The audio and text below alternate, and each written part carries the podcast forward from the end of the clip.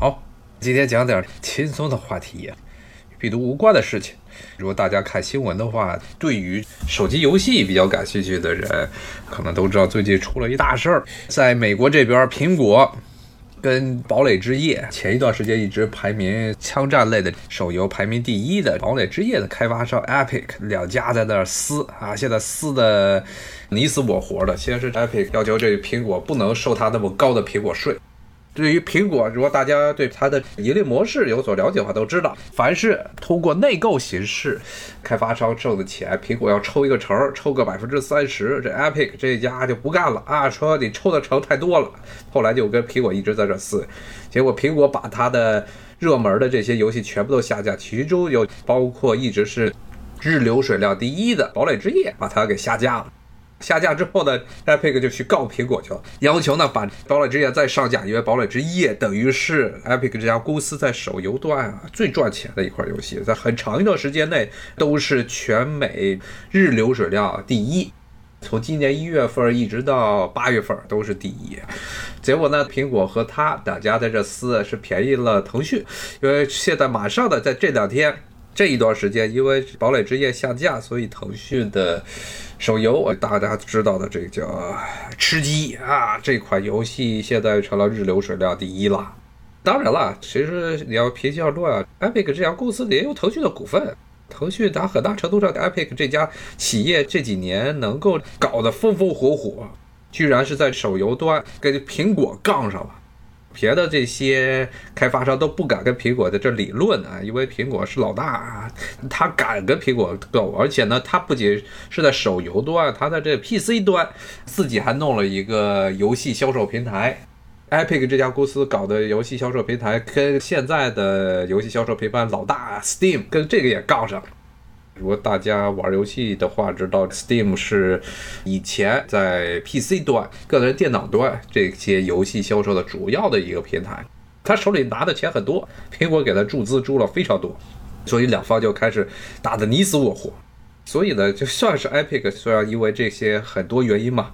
和苹果进行了战争，但是呢，腾讯并没有从中损失太大，因为它的这 PUBG，大家玩不了 Fortnite，玩不了这堡垒之夜，只能玩 PUBG 了。好像这个堡垒之夜在国内一直就是起不来，国内的下载量和游戏的销量一直都起不来，大家不喜欢它的这种画风，它是偏美式的那种卡通画风。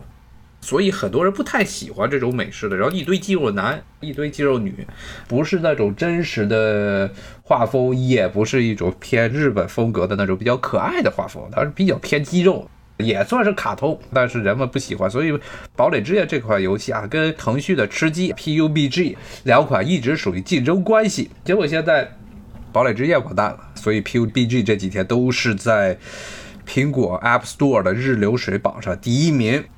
当然了，其实中国的这些游戏啊，在美国的市场上，实际上数量是非常庞大的，而且很多是日流水量，就每天玩家啊通过内购的方式给这款游戏充钱的数目也是非常庞大的。像苹果的 PUBG 现在是日流水当然是第一名，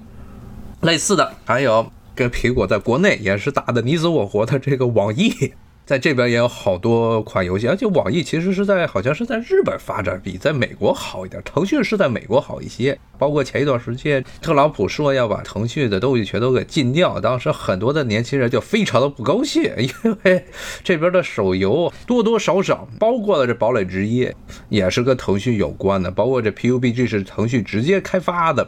同样类似的游戏啊，美国也喜欢玩这种大逃杀类型的游戏。第三名叫《使命召唤》，名义上是打的是动视和暴雪的名号，因为这家企业《使命召唤》原来是一个，应该是属于这个游戏机端这么一个品牌，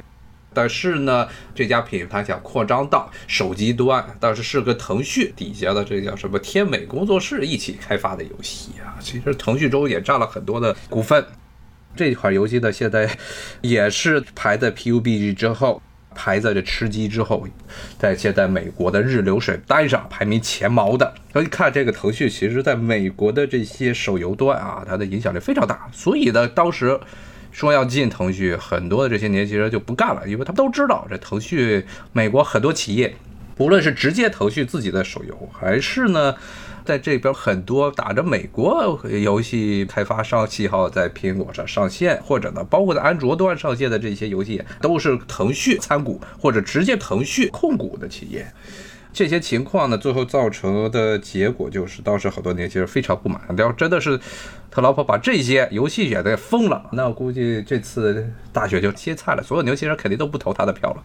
这些现在好不容易就在家里没什么事儿干，也是哪儿也不敢去，只能在家玩游戏。但玩游戏，你把人家这唯一的一点可怜的爱好给他断了。所以后来白宫这边又说了一句，说进这些腾讯的各种社交应用，倒是不打算进这些游戏。但实际上是类似的情况啊，包括当时在日本，然后要知道日本这个国家一直，特别是在政策上跟着美国的后面跑。像最新的民调显示，也是日本和韩国这两个国家对于美国抗击新冠肺炎的认可率都是在百分之八十以上。对于中国的对抗新冠肺炎的支持度，韩国是百分之二十，日本是百分之十，在所有的西方国家，包括了 OECD 国家经合组织之中，都排名是最后两位。这俩国家的很多的政策都是跟着美国跑的，所以当时的日本自民党，当这边特朗普说要封住中国的各种社交应用的时候，这个日本那边有一些自民党的里面一些也在那说说要封，在日本的情况可能说比美国还要糟糕，对于中国游戏在那个地区的渗透实际上是非常大的，主要是因为相对来说，中国游戏在美国国内的游戏的审美情趣是跟日本这边比较像。所以，在美国的相对来说渗透能力还没有在日本强。而原来日本一直说是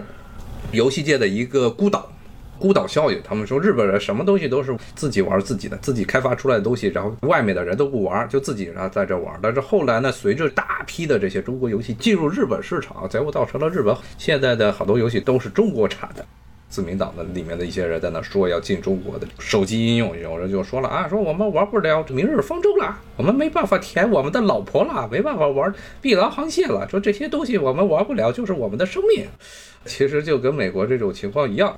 所以手游啊，你无论怎么说，虽然说咱们经常把手游当做一个精神鸦片来看，但是这个确实是这种文化输出啊，它的效果是立竿见影的。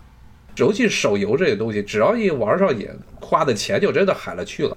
特别是这些游戏中有一个专门的词汇啊，在英语中经常叫做 whale 金鱼。什么叫金鱼呢？就是这些氪金大佬。那英语中叫 whale，就是因为金鱼嘛，特别是蓝金啊这种大的金鱼，吃一口就把大量的食物都吃进去了。比喻的是这些人，这氪金大佬，就人民币玩家玩这些游戏的时候，进行内购的时候，都是直接是抽最高值。在国内好像是现在是六百四十八吧，在美国这边是七十九块九毛九或者九十九块九毛九，就不断的九十九块九毛九、九十九块九毛九，就这么一直冲下去。所以这种模式啊，造成了一个后果，其实是两个后果。一个啊，就是中国大量的手游充斥了全球的 App Store。包括了安卓的 Google Play Store 啊，因为咱们国内因为不允许谷歌进来，所以国内的 Google Play Store 没有，都是咱们各个手机开发商自己搭的平台，或者直接可以从那个网上直接下载安卓端的这些游戏应用啊。那么在海外基本上都是通过 Google Play Store，苹果是 App Store 和 Google Play Store。那么现在的。排名第一就是这腾讯的吃鸡 PUBG 啊，Mobile。然后呢，排名第二是网易的山寨版的《荒野行动》。这个游戏在美国是被腾讯压下去了，但在日本，它因为跟腾讯的 PUBG 打了一个时间差，它比腾讯的这 PUBG 的手机端要上得快，所以在日本好多周都是写在日本的 App Store 里是排名第一。我看这有听友问中国游戏在美国很流行吗？刚才说的这两个 PUBG 是现在美国流水端第一啊，老大就是因为 Epic 和苹果一直在打苹果税的战，所以苹果把 Epic 所有的游戏全部都下架了。Fortnite 一下架，Epic 少了堡垒之夜这款游戏，它的收入少了一大截。阴阳师的排位就比较差了啊，阴阳师其实这款游戏有点尴尬。首先，在美国，这个玩阴阳师的人数可能都进不了前一百，流水量肯定进不了前一百，因为美国玩这种日本式的比较可爱的、比较卡哇伊的这种人数还是比较有限。它不能说没有，实际上挺多的。但是关键是阴阳师它是一个纯粹的日本故事，基本上是照着原来的这个阴阳师秦明同志他的事迹来写的，所以就没有什么特别大的。剧情感，特别是如果你熟悉了日本平安年间的这些神话故事啊，什么阴阳师秦明同志啊，安倍秦明啊，跟现在安倍有没有关系，我还真没有研究过啊。所以呢，阴阳师在美国，包括在日本，都是销量不是很好。它现在是什么呢？刚才说了，PUBG 现在是第一名。之后的是什么？其实国内现在也不是很火，但是呢，也是很有名的，就是上海的有一家企业叫莉莉丝，这家现在是出海成绩，可以说在有些地方甚至是压过了网易，而且它的很多游戏的画风严重偏欧美风的，所以对于欧美的这些玩家来说，接受程度最高就是那个什么《万国觉醒》。啊，《万国崛起》这种游戏在国内现在一直好像还凑合，但不是排名很高，因为这一类的游戏啊，打着所谓的战略经营模式。什么叫战略经营呢？就自己弄一个城堡，就就往里面疯狂的氪金，没有别的办法。每人经营一个小城堡，或者经营一个国家，然后唯一能让你的国家能强大的办法，就是往里面不断的那个不断的氪金啊！人民币玩家在美国就美元玩家，不断的让苹果收这个百分之三十的苹果税。你想想，如果是氪一次是一百块钱，它是什么九十九块九毛九什么大礼包，然后苹果就收一个百分之三十，不断的苹果就收三十块钱的税出来。这个外国崛起在美国，它的排名非常高。但是画风可能大家好多人看了就没有什么兴趣了啊，因为画风特别是男性角色都是一个粗下巴，特别像这个我原来跟大家讲的欧洲这近代以来的哈布斯堡王室，他们著名的哈布斯堡哥，下巴特别大。在美国这边好多动画形象、卡通形象这些男性都是肌肉男，然后大粗下巴，好像有非常鲜明的男性特征啊。女的就更不用说了，就是大胸、长发、厚嘴唇儿，这种画风在中国来说就觉得不是很多人喜欢的画风，但在美国是非常喜欢。那莉莉丝这。这家公司他做的很多的游戏全部都是美式的，都是美式的卡通画风。刚才我看这个听友问，这些女性玩家多吗？首先像吃鸡这种游戏，女性玩家肯定不多。典型的是散发着严重的男性荷尔蒙气息的游戏，有女性玩家但不占优势。这种大逃杀类就互相砍、互相杀。我看这个听友问，这个美国游戏没有像中国的游戏，在美国这边卖的最好的女性向的游戏是那奇迹暖暖，换衣服的那游戏，在美国这边一直是流水榜啊，一般它不是属于最上面，不上不下的感觉，一般都是日流水单的二十多名、三十多名。但是对于一款女性游戏，特别是国产的女性游戏来说，已经是非常好了。我还听友说，王者荣耀在。女性玩家是在比男性多，因为王者荣耀中的帅哥的形象比较多。美国这边王者荣耀非常不幸，腾讯在美国这边他也上了王者荣耀，但是他的上了王者荣耀的时间点选的比较差，它是别的那叫五对五的游戏这一类的，就是都 DOTA 类的游戏，差不多苹果在美国这边市场上已经兴盛了一年到两年之后，腾讯的王者荣耀才姗姗来迟。前面已经出现了很多同类型的游戏，所以它的流水榜一直是上不去，总是非常尴尬，经常是砸广告，然后包括让苹果帮他做推荐，但是呢，它一直上的不是非常好，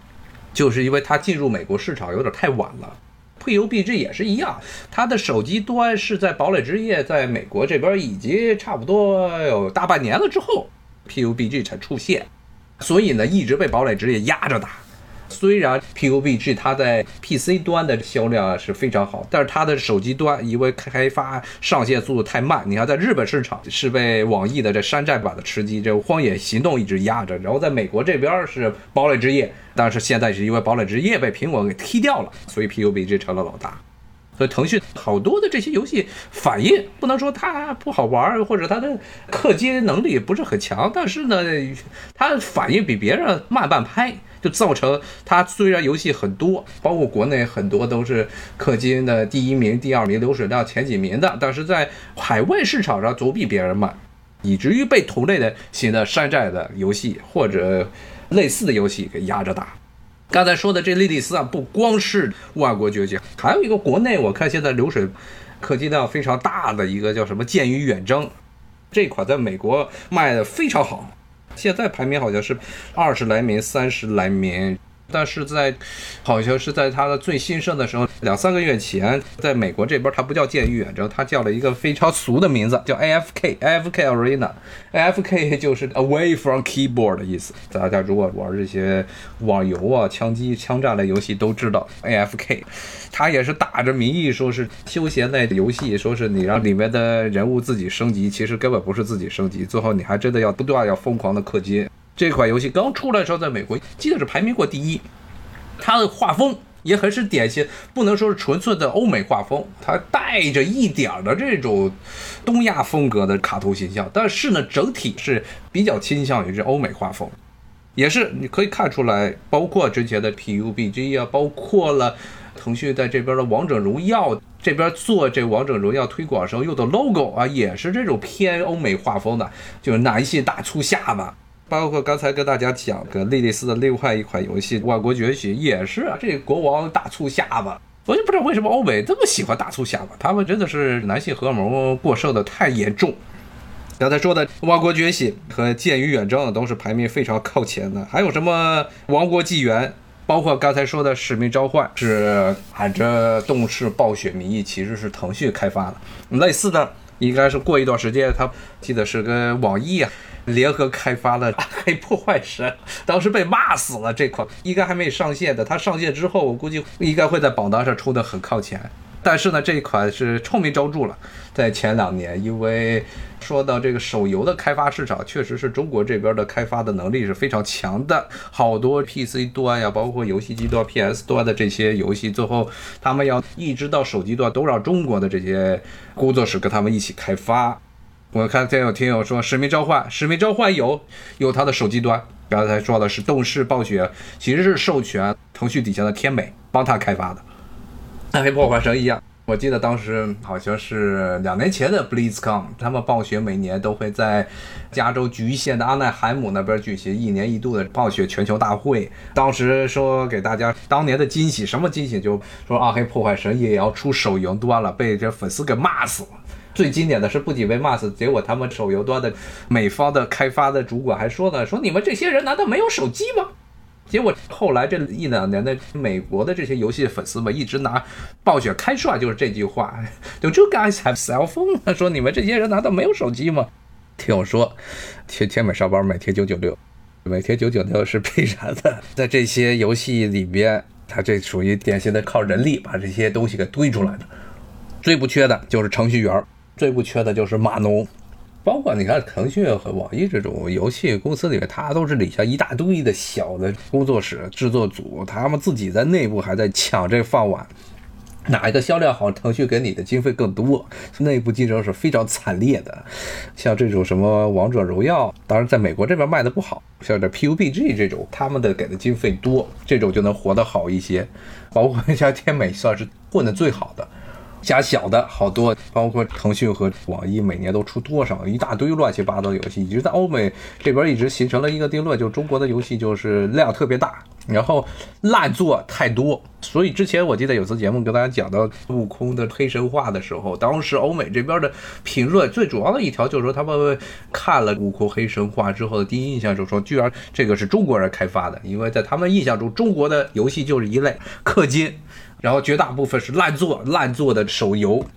比如说你要在美国这边的 App Store 里看各种游戏，什么新游戏排行啊，一大堆，一看就是中国的游戏。怎么说呢？就是一种土味画风挂在那儿，好多什么马上要上线的呀，说现在已经上线的，好的，一看就是中国类的游戏。然后打分基本是在 App Store 里满分五分，它的打分打到三点五到四就不错了。这一类的游戏实在太多了。所以呢，这一些竞品游戏不是很多，而且绝大部分就算是像 PUBG 这种，它里面的很多的诱使你要去内购的倾向实在是太严重了。看腾讯在端游毒奶粉，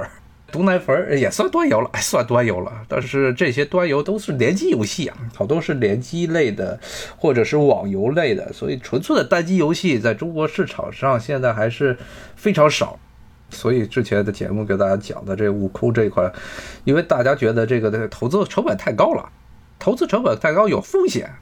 其实不光是中国的游戏产业了，如果你把游戏产业当做一个科技产业来看的话，中国整个科技产业现在都是这么一种心态，太喜欢做短线。不是说三年回本，基本上都一年就能给你回本，这个心态非常浮躁，所以这种情况下催生出来的游戏，绝大部分时候就是在狠命的在第一年呢逼这些玩家把钱包全部都给你掏空，所以的手机类的氪金游戏才会成为中国这些游戏公司的主打。就算不是手机游戏，你在这个网络端，这所谓的这端游的所谓网游，也是逼你来氪金的。包括我看这两天刚刚上线的什么米哈游的《原神》那，最后不也是一个氪金吗？他说要做端游端，最后还是氪金游戏。这种情况，它不是买断制，所以日本其实还好。日本人很受用这种氪金游戏，因为他们天天玩的那些都是抽卡类的、扭蛋类的游戏，永远都是在赌博。欧美这边很多人不喜欢，所以对于中国的概念就是来不断的逼你来氪金。这种情况就是跟中国的很多的这些科技企业都是一样，太喜欢短线操作了。而且没有哪家公司愿意有风险，就即使是像腾讯这样财大气粗的企业，那么他就很满足于开发手机端，开发端游端也是为了氪金才开发的，没有这种专门的买断制，他认为不合适，前期投入太高，现在都上亿，都是上亿美元的前期投资的成本，跟拍一部电影一样了。然后就担心，如果做的不好，到时是一折本儿。他觉得风险太高，非常类似于拍好莱坞的这些 A 级片儿。那么这边这游戏界都叫做三 A 类的游戏，所以呢，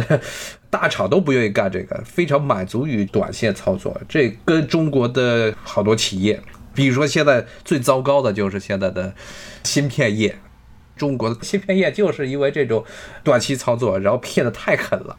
九月十五号是一个重要的日子，因为这一天之后呢，海外的这些芯片提供商、代工厂都不再给华为提供芯片了。但是中国已经说要开发中国芯，从什么时候开始的？是从零零年代开始就说这个事情。龙芯还算靠谱点的，弄了一个什么汉芯，这个汉芯是最搞笑的一个玩意儿，是拿摩托罗拉的芯片把那摩托罗拉的商标一磨了，就说是中国产的，成了一个非常糟糕的、恶劣的先例。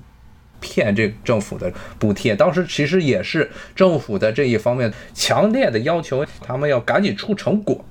在科研这一块儿啊，其实你要把这游戏当一个开发周期，你像这些好多游戏开发周期都是两年到三年。像前一段时间刚上线《骑马与凯撒二》，差不多是开发了五六年、七八年，甚至人们认为它可能在大家死之前，《骑马与凯撒二》都开发不出来，它还是上线了啊，所以它的开发周期是非常长的。所以呢，这好多的，如果你企业的老总啊，对这种长线操作不敏感、不喜欢，认为有风险，不愿意担这个责任，最后的结果就是大家全部都短线操作。那在科研业呀，比如说这些好多芯片，中国从八十年开始大幅度落后于全世界的，特别是日本和美国这边的芯片制造业。你要想追赶这些地方，不可能是一两年就给你追上来的。当时这汉芯就这样，逼着一直逼着他赶紧出成果，最后他们为了接着维持补贴，就去弄了几个摩托罗拉芯片，把这芯片外面的商标一抹啊，就说是我们自己弄的了。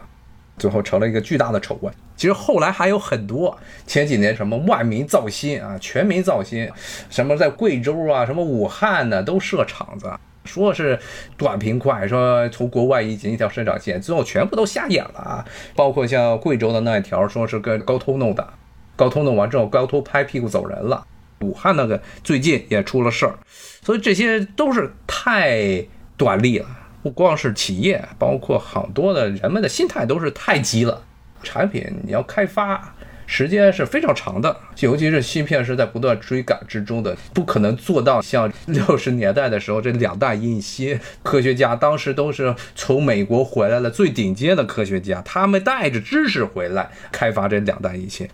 中国的整个这个造芯业其实是真是在一穷二白，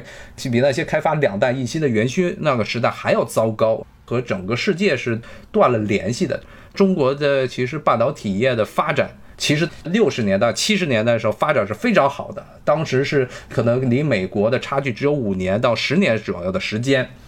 后来呢？后来七十年代的时候，主导半导体业开发的领导坠机了。到了八十年代的时候，美国和日本，特别是日本的微电子产业是发展的黄金时期，而中国是整个半导体业是处于一个停滞状态。想起来要重新开始，当时这时候已经落后全世界太多。零零年代的时候砸了一堆钱，又不知道谁，因为已经隔离先进的技术已经隔离三十年了，这时候再砸钱，然后回来一堆骗子，所以最后天天讲弯道超车。我看这个就是说锅造成风，确实是中国现在从不论是游戏还是芯片儿，不是说中国没有能力，其实九十年代的时候把整个仪表行业彻底的拆了，改制，说是把好多的包袱全甩掉，重要的是仪表厂所有的经营骨干全部都下岗了，这些人跑出去之后都跑到了各个外企去当销售代表，无论是仪表啊、芯片呀这些产业都是需要长时间的积累的。真的是当时自己研发不如去外面买，认为什么都能买得到。特别是前几年的一些人的说法，说这些企业觉得全世界是一个玫瑰色，说全球化翻越了国家的界限啊，什么技术只要你肯有钱就能买得到。最后人家不卖了，特别是当时认为和国际差距比较大，很多的认为是低效率产业都要改革。最糟糕的一点就是整个科研体系，特别是基础学科的研究。包括一些不能很短时间内出成果的技术方面的研究，它本身就是一个极低的效率，甚至有些人可能研究一辈子都出不来成果。但是呢，你这种东西又其实是对于国家战略环境来说是非常重要的。但真的就是把洗澡水一泼，把孩子都泼出去了，是没了，没了之后，所以现在追赶起来就非常的痛苦。当时九十年代是一切效率优先，八十年代。七十年代很多下马的是因为政治原因，当然最惨痛的应该就还是芯片业。我看这听友说，九十年代的时候很多生死时刻啊，说是生死时刻啊，但实际上你看看，这稍微有点歪，又跑题了。赶紧在跑题之前，最后再说两句。回到主题的时候再说两句，说生死时刻，但是你要看看。美国现在的国企照样，可比中国的国企效率要低的很多啊！最著名的国企就是现在的美国邮政。美国邮政是一个一直是处于一个半死不活的状态，非常糟糕。特别是共和党一直想把邮局给废了，但他没办法废，没办法废的原因就是因为这些国企它之所以效率低，除了是自己的经营方面的问题之外，这些国企还担负着很重大的政治上的责任。比如说美国的这个邮政系统，它一个很重要的原则是，它这边这是美国的宪法中规定的，是美国的邮局必须要确保美国所有的人都能够享受邮政服务，所以它是建立的美国邮政总局。所以呢，很多像什么亚马逊呀、UPS 啊、联邦快递，他们不愿去的远郊区、山区、农村地带，都必须是让这个美国邮局去担当这个责任。然后他们这个效率是非常低的，你可能每天开出去几个小时，就是为了做一个包裹。光是你的油钱啊，你这个人力，你这人力找来的这个人，可能就可以如果放到城市中的话，每天都能送一大堆的包裹，你的效率就低的很厉害。其实包括现在美国邮政总局，它在市区啊，大城市的市区，它的其实服务效率还算是凑合，它的效率凑合，但是它的价格这就非常不公平的一点。一方面，它要担负着政治任务。让所有人都能有邮寄的方式，但另外一方面呢，它又是要求这些企业与市场上以及市场化的联邦快递，包括亚马逊自己的团队进行大价格战，这不肯定就是最后要赔本的吧？肯定最后的要每年损失特别大。而且当时美国政府在小布什时代，零六年还通过了一个非常荒诞的法案，是要求这些美国邮局必须要啊。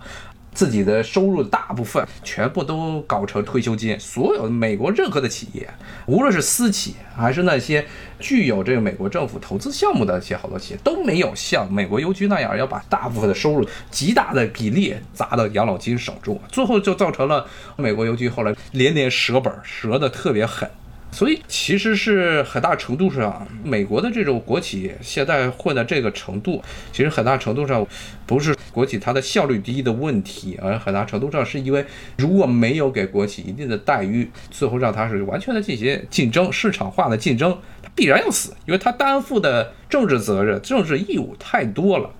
没有垄断性的企业都会出事儿。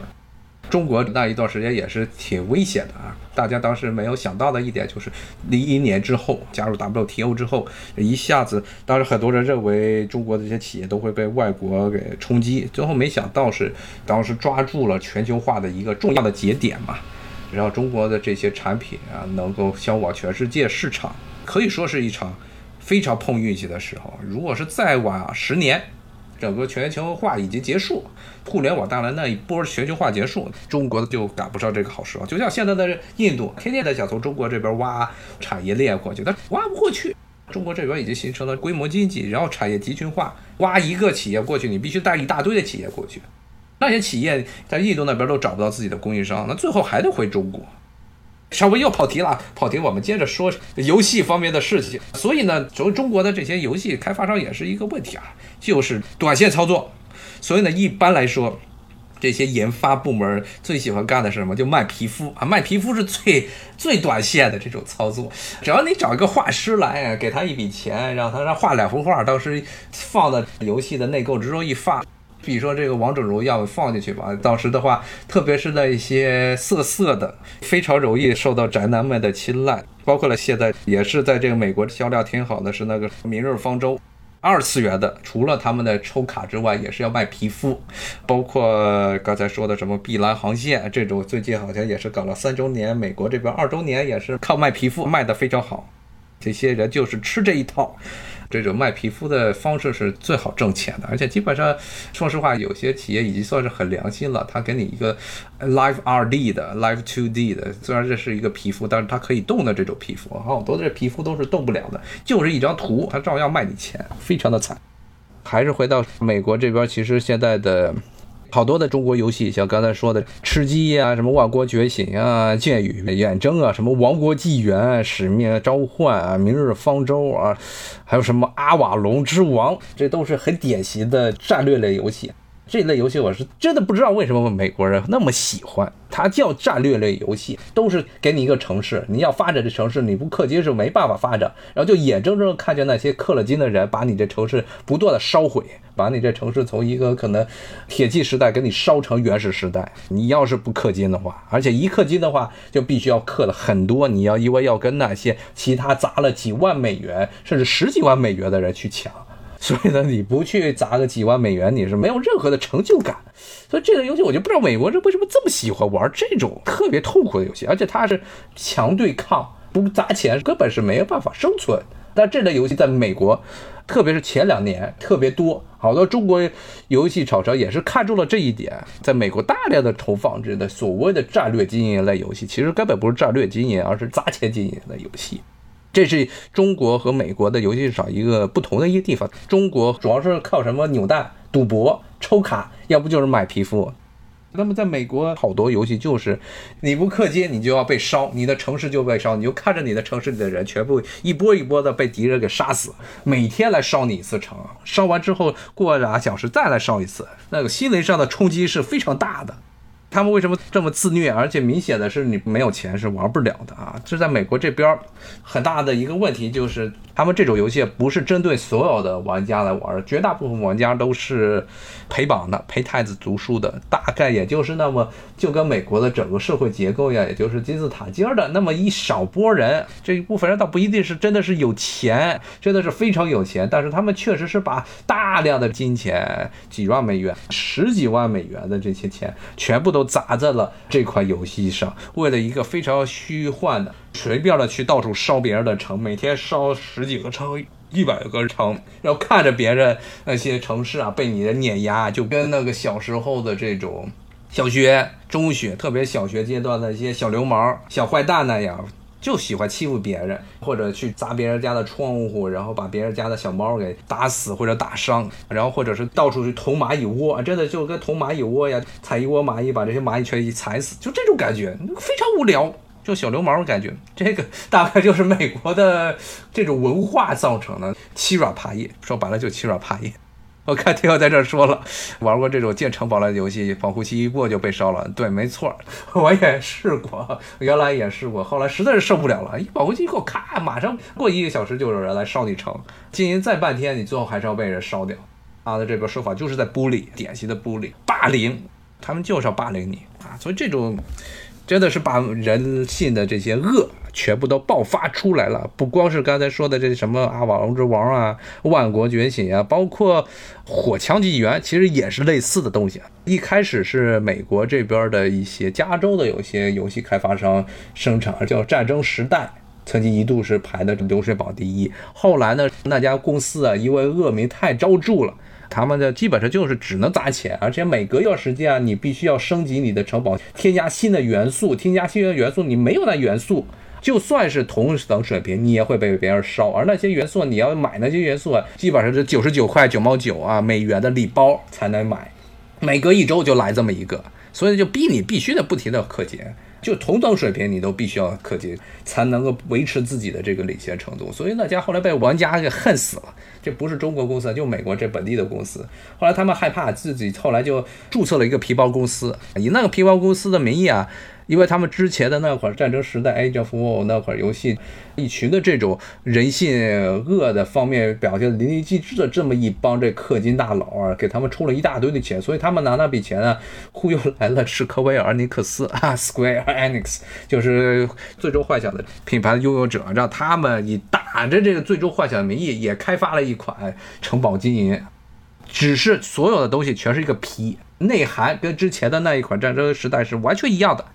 然后呢，开发公司换了一个名字，但是还是那一家，里面的人都没再换的。再接着去骗钱，比腾讯啊卖皮肤啊，诱惑你去什么抽卡呀、扭蛋呀，要恶劣的多。其实就纯粹的就是一个网络诈骗。但这种情况，在美国这两年好一点了，前几年是遍地都是这些游戏，实在是太荒诞。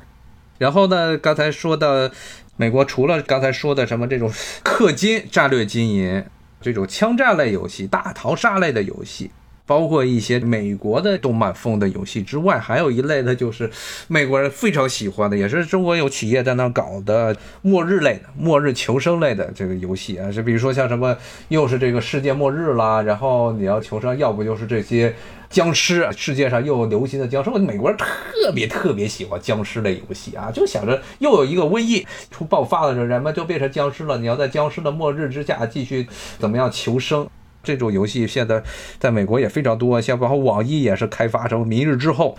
基本上里面全是氪金点。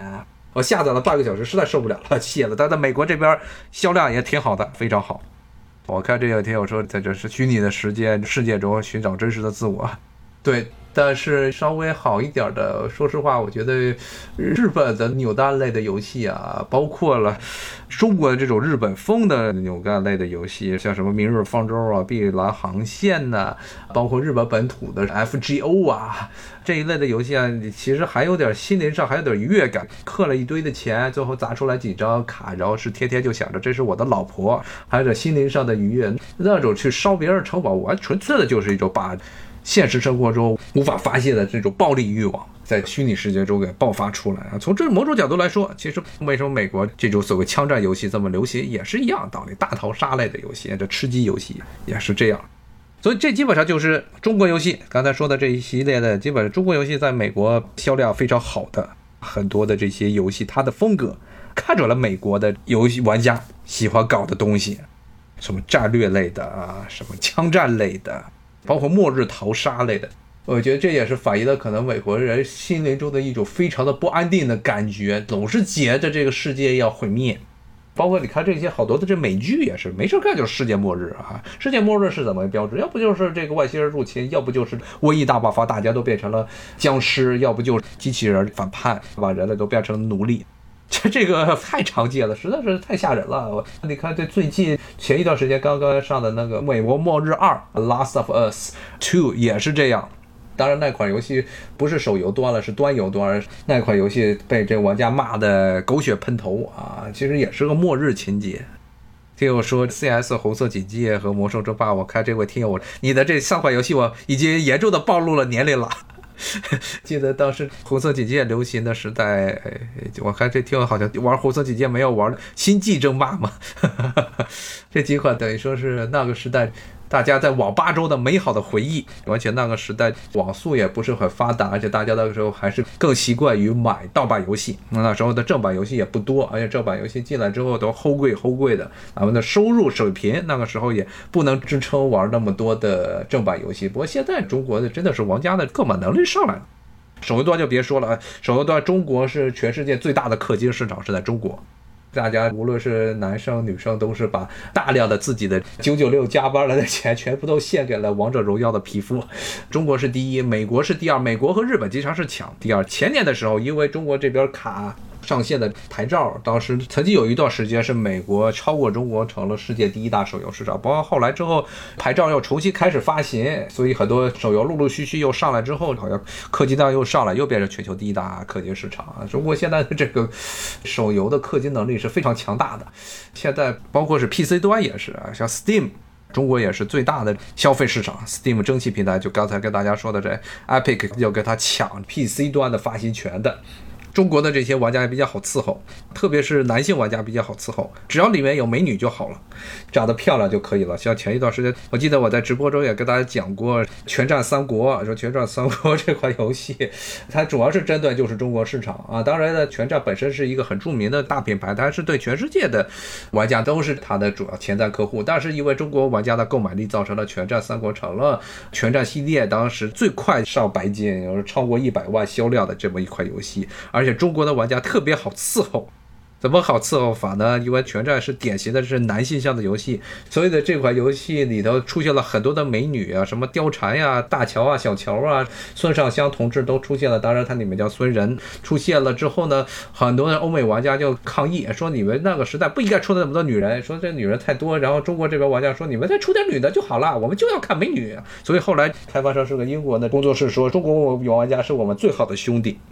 就是因为大家就是吃这一口，就要一些女性的将领啊，要漂亮的女性将领。之前最早的时候，他们开发出来的这些建模建得很差，把什么孙尚香建得非常的丑，变成大妈样。后来什么貂蝉就全部都给建的比较符合中国人的这审美口味了。我看这有听友说是韭菜，那其实你看看，绝大部分情况下，在全世界的范围内，只要是市场经济状况下。大部分的工薪阶层最后都是钱，首先是你的这些必要的钱都被医疗啊、房地产呐、教育啊给剥削了，自己的这闲钱，要不就是玩游戏了，要不就是你投的什么股市中去了，最后全部都被割掉了。美国这边的情况是，美国人本来就消费开支太大，所以他们其实他们不自己炒股，因为他们自己实际上是炒不了股。绝大部分人不是自己炒股，而是通过养老金的方式炒股。养老金呢，是把大家的钱全部都收到一起，有所谓的基金一起来炒，而且那钱是不能够自己随便的拿出来的，不像国内的炒股很多都是小散户。小散户你跟那些大的金融企业、大的基金根本没办法一起相提并论的。四零一 K 啊，对，就是四零一 K，主要是四零一 K，因为美国这边现在百分之九十以上的企业不再提供企业养老金了。不是真正的养老金了，而是四零一 K 的模式。美国这些企业经常向联邦政府抱怨说他们的负担太大，后来联邦政府就允许搞这所谓的四零一 K。这个其实风险是由炒股理财的风险由企业端变成了雇员端。本来像企业养老金理财的时候，企业养老金它来收集起来雇员的工资是企业来理财，而这个四零一 K 是变成了雇员自己理。所以风险要大得多，但是呢，由于这个风险实在太大啊，尤其是绝大部分美国人的养老金，绝大部分，我记得是百分之九十二的美国的各种企业、企事业单位，包括政府部门的，政府部门是包括两部分，有四零 K 一部分，然后还有一个政府养老金两部分组成啊。那大部分人的钱全部都是放在四零 K，四零 K 的主要的理财方式是投到股市中去。但这个情况下的时候呢，美国的股市绝对不能跌。所以今年的这个情况就是在新冠肺炎刚出来的时候，华尔街暴跌，然后美联储马上就开始疯狂的疫情，愣是把这股市给拖上去了。原因就是绝对不能让四零 K 死掉，一旦死掉的话，大家就全玩完了。一般来说，四零 K 它的这些经营理念都是非常保守的，非常保守，要求的是这回报率都比较低，他就怕出事儿，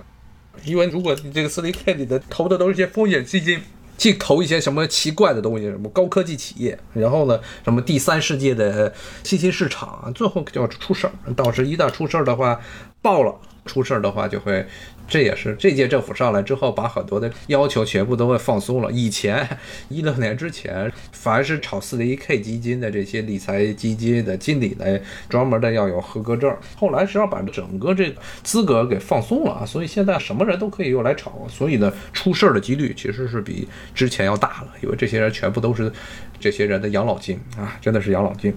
我看这还挺有说什么，亲戚玩劲舞团，跟认识的人结婚了，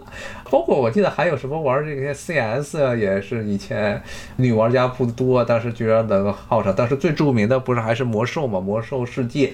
不是魔兽争霸了，魔兽世界中，特别是八零后和九十年代初出生的这一批人的集体记忆，基本上魔兽世界变成了中国人的一大批的集体的记忆，因为那时候主要的大家说玩游戏，就是指的是魔兽。世界，现在呢，这个魔兽世界都不行了啊！而且这个好像最新的改版就是真的是没事儿干。我看最近又刚刚又改版了，说这个巫妖王统治又出来了，天天又折磨巫妖王。有事儿没事儿就去暴雪，曾经是被认为是最伟大的游戏开发商，现在也是天天就只能吃老本了，跟网易开发什么暗黑破坏神手机端，然后魔兽世界也想不出什么新招了，有事儿没事儿的就去捅一捅巫妖王啊，然后呢再整出来一个故事。不过他的好多的主创人员都跑了，留不下什么人了，这也是一个企业从辉煌走向没落的一个象征吧。暴雪，中国的这些游戏开发商在美国手游，它的其实盈利情况还挺好的，真的是挺好的。因为中国的这些大量的这些什么腾讯啊、这些网易啊、莉莉丝啊这些企业底下的这些很多的小工作室，他们能够准确的把握美国的玩家们的喜好。虽然都是中国的公司，但是美国人他喜好朴实无华，但是很暴力，专门开发了一系列针对美国市场的一些游戏啊。然后呢，实际上是造成现在美国市场很多的大量的收入。美国玩家的钱都进了中国企业的腰包，以至于后来想进腾讯的之后，很多美国的玩家还挺抗议啊，严重抗议啊，说我玩不了了，特别玩不了吃鸡了，不能到处去扫别人了，不能拿铁板锅去砸别人。当然，现在其实也不用铁板锅砸别人了。但是呢，中国的这游戏企业还是欠缺一些问题，就是短线操作、投机、急功近利，实在是太常见了，恨不得就是一个工作组几个月就能编一款 App Store 里能够日流水量排前十的，那做不出什么好东西来，天天就九九六了。好，今天呢就跟大家讲到这儿，谢谢大家的收听，拜拜。